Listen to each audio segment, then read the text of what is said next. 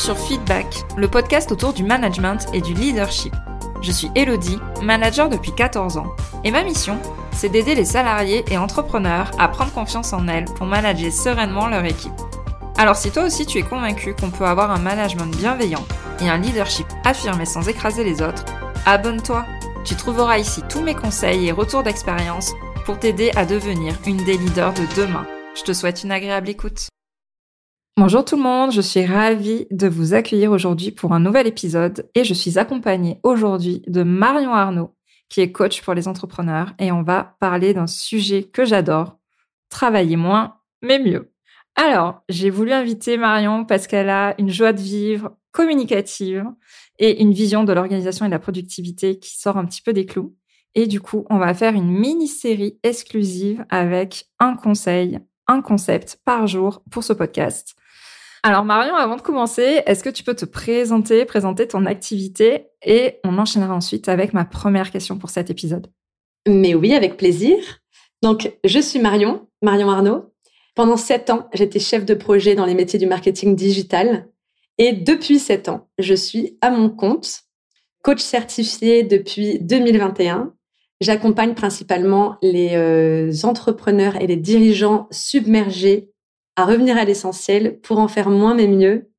Et ma mission à travers cette posture, cet accompagnement, c'est de remettre le travail à sa place de moyen pour vivre pleinement sa vie. Ça, c'est une très belle mission. Et du coup, on va détailler tout ça euh, bah, dans notre conversation qui va s'étaler sur ces cinq épisodes à venir. Alors, ma première question que j'avais envie de te poser, et qui sera tout le sujet de cet épisode, c'est quelles sont pour toi les croyances, les idées reçues, tout ce que tu as pu croiser avec tes clients sur bah, le fait qu'on est plus efficace quand on travaille plus, puisque c'est normalement, c'est un petit peu ça qu'on voit un peu partout, hein, dans tous les milieux, que ça soit dans le monde des salariés ou dans le monde des entrepreneurs, c'est euh, il faut bosser dur, euh, faut pas compter ses heures pour réussir. Donc, quelles sont un peu les croyances et les idées reçues que tu as entendues par rapport à ça? Alors, beaucoup. il y a beaucoup de croyances, beaucoup d'idées reçues. Je pense qu'on va avoir l'occasion de les aborder plus en détail un peu plus tard dans ces échanges. Mais globalement, si je devais faire un résumé de tout ce que, tout ce que je peux entendre, c'est que j'ai l'impression que euh, on confond la productivité des machines qui sont là pour faire du rendement et l'efficacité des êtres humains. Et en fait, être efficace, c'est pouvoir faire des actions qui ont le maximum d'impact dans un minimum de temps, en fait. En faire moins, mais mieux. Tout simplement.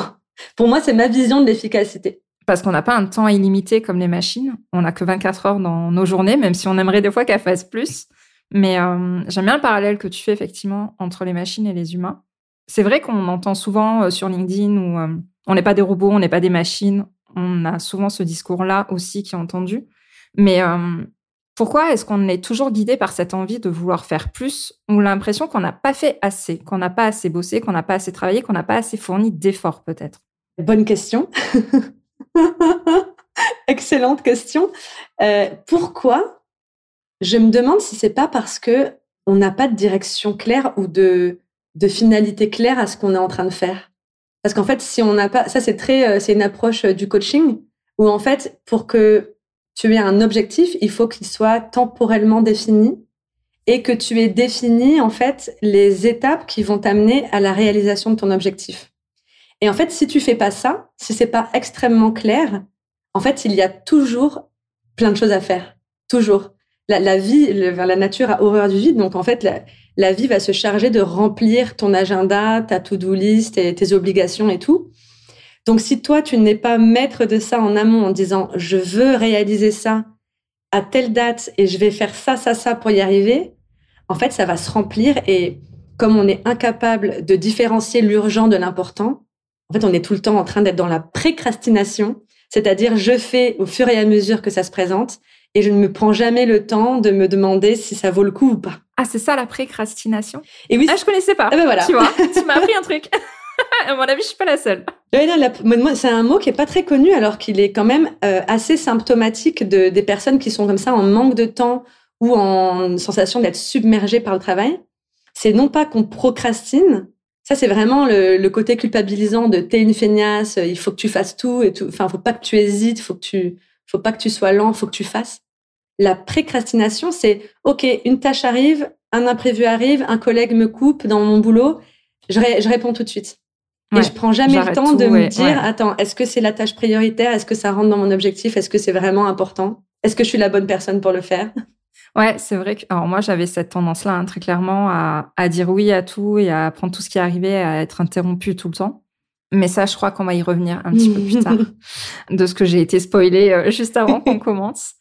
Pour revenir aussi sur les idées reçues et les croyances, notamment dans le monde du salariat, mais moi j'ai eu le cas aussi quand je suis passée de salarié à entrepreneur. C'est en mode, mais j'ai pas fini ma journée tant que j'ai pas atteint mes 7 heures, 8 heures de travail par jour, tu vois, voire plus. Limite, euh, c'est la durée du temps de travail qui définit si tu as été efficace ou pas. Un peu comme le présentéisme hein, en entreprise, c'est parce que tu es présent et que tu pas en télétravail que tu es efficace. Est-ce que ça, c'est aussi une idée reçue Soit elle est que chez moi, et c'est possible, mais est-ce que c'est quelque chose que tu as déjà croisé chez d'autres personnes aussi? Donc là, est-ce que la question, tu veux que j'y réponde sous l'axe entrepreneurial ou salarié? À mon avis, c'est valable pour les deux. Ouais, c'est valable pour les deux, mais effectivement, quand on est en entreprise, euh, on n'est pas, enfin, on c'est rare qu'on puisse euh, décider que notre journée est terminée parce qu'on a rempli euh, nos tâches du jour et rentrer chez soi. Donc, malgré tout, on est tenu à un certain cadre de présentéisme. Alors, effectivement, après, dans l'entrepreneuriat, ça se transporte parce que, que ce soit à l'école, pendant les études ou ensuite en entreprise, on nous a appris à être présent un certain nombre d'heures par semaine euh, et à être très mal vu quand on part euh, à l'heure ou un peu plus tôt. Donc du coup, ça c'est quand même une croyance ou en tout cas un comportement qui est vraiment ancré. Mais quand on est salarié, qu'on est tenu d'être sur son poste de travail, moi il y, a, quelque chose qui me parle beaucoup. En fait, je sais pas si je vais répondre à la question, mais ça me fait penser du coup à, cette croyance que euh, je dois être présent et je dois fournir un effort pendant tant d'heures et tout. J'aime bien faire le rapprochement et, du coup ça fait le lien avec les machines et les humains dont on parlait tout à l'heure. J'aime bien faire le rapprochement avec les, les entraînements sportifs de haut niveau. Parce qu'en fait, ils font pas que s'entraîner plus et tout le temps, ils récupèrent plus aussi. En fait, plus ah, vas-y, détail. ouais, vas-y, vas-y, ça m'intéresse. Ah, vas-y. Donc, on est d'accord que quand on est à ces niveaux-là de, de, compétition sportive, on ne peut pas euh, ne pas y aller tous les jours. Donc, il faut faire acte de présence si on fait le parallèle avec le boulot. Mais en fait, le, le la récupération va être euh, proportionnelle à l'effort fourni. Donc, en fait, euh, tu fais pas que t'entraîner pendant 7 heures. Et donc, la récupération, le sommeil, le sport, le massage et tout ça, enfin, je sais pas ce qu'ils font, les sportifs de haut niveau, le jacuzzi, il y a tout. Font partie, À, à, partie prenante de l'entraînement du sportif de haut niveau. Donc, du coup, si on est à son poste de travail toute la journée, par exemple, on n'est pas obligé de bosser comme une brute euh, pendant 8 heures et on peut s'aménager des temps qui sont plus de récupération que de scroller sur Facebook, par exemple. oui, ça peut être la pause café avec les collègues, mais comme ça peut être aussi, euh, moi j'aime bien dire, euh, faire des tâches automatiques qui reposent le cerveau où on n'a pas besoin de réfléchir en fait. Alors j'aime bien une autre analogie avec le sport, c'est que euh, au tennis, les gars ou les femmes, ils doivent tenir X heures de match et c'est difficile d'être au top du top pendant 3 heures, 3 heures et demie, 4 heures de match. Et du coup, ce qu'ils vont faire, c'est qu'ils vont se reposer sur leur atout numéro un, ça peut être le service, ça peut être le coup droit, peu importe. Et en fait, on va vraiment avoir des phases pendant le match où le gars, il est fatigué et il va se reposer que sur son atout numéro un. Et donc, moi, j'aime bien faire le parallèle aussi avec notre boulot en mode, bah, il y a forcément des tâches qu'on fait sans réfléchir, où on va reposer notre cerveau, même si on travaille, entre guillemets. Moi, c'est des tableaux Excel. Hein. Après, chacun sa passion. Effectivement. Ouais, je pense qu'on est très différentes là-dessus. Mais voilà, l'idée, c'est de se trouver peut-être dans la journée des tâches qui ne nous fatiguent pas et qui vont nous permettre de nous reposer un petit peu dans notre journée de travail. Ouais, ça peut être des tâches comme ça qu'on fait un peu en, pilote automatique.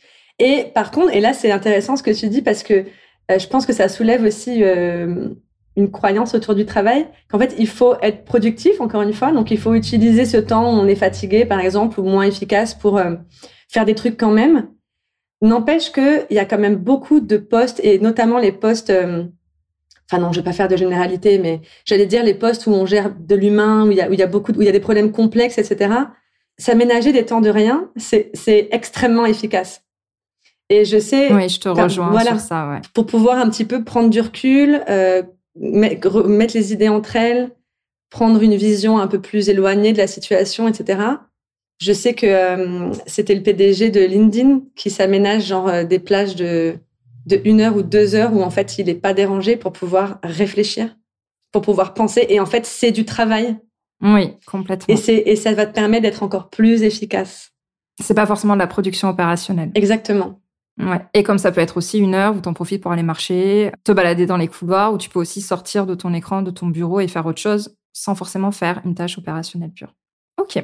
Bah écoute, merci pour déjà ce premier échange qu'on a euh, sur ce sujet, sur toutes les croyances qu'on peut avoir sur le travail, le fait de il faut travailler plus pour être plus efficace. Du coup, on se retrouve dans le prochain épisode, c'est-à-dire demain, avec le déclic à avoir pour commencer à travailler moins, mais mieux. J'ai Merci à toi.